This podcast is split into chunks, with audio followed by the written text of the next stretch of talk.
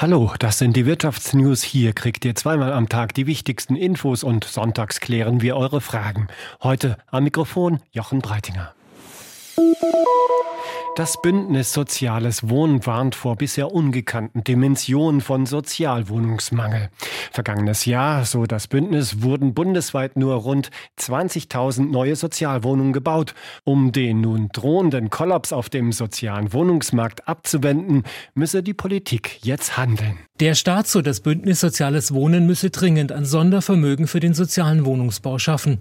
Erforderlich seien hierfür in einem ersten Schritt 50 Milliarden Euro bis 2025. Ziel des Sonderfonds müsse es sein, den sozialen Wohnungsbau deutlich zu beleben. Neben mehr Geld fordert das Bündnis auch Erleichterungen bei der Planung und dem Bau von Sozialwohnungen. Angesichts der aktuellen Zuwanderung stehe Deutschland vor einem Rekordwohnungsmangel. Bundesweit fehlten in diesem Jahr rund 700.000 Sozialwohnungen.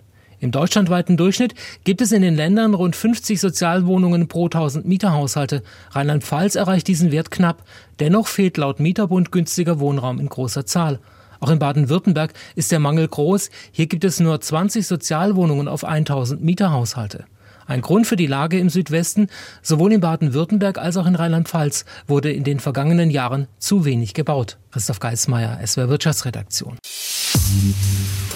Im Wohnungsbau ist der Wurm drin, seit die Zinsen und Materialpreise steigen. Mit einer Prämie von 6000 Euro will das Bauministerium von Baden-Württemberg den Wohnungsbau beschleunigen, allerdings verknüpft mit der Forderung, dass diese Wohnungen über mehrere Jahre preisgünstig vermietet werden. Alexander Winkler, wie kommt das denn bei den Bauherren an? Ja, die freuen sich natürlich. Zwar machen die 6000 Euro nur etwa zwei Prozent der Baukosten einer Sozialwohnung aus, das schätzt der Verband Bauwirtschaft Baden-Württemberg. Aber das Land setze damit ein wichtiges Signal, auch weil Förderprogramme der Bundesregierung aktuell sogar auslaufen. Das waren die Wirtschaftsnews für dich zusammengestellt vom SWR.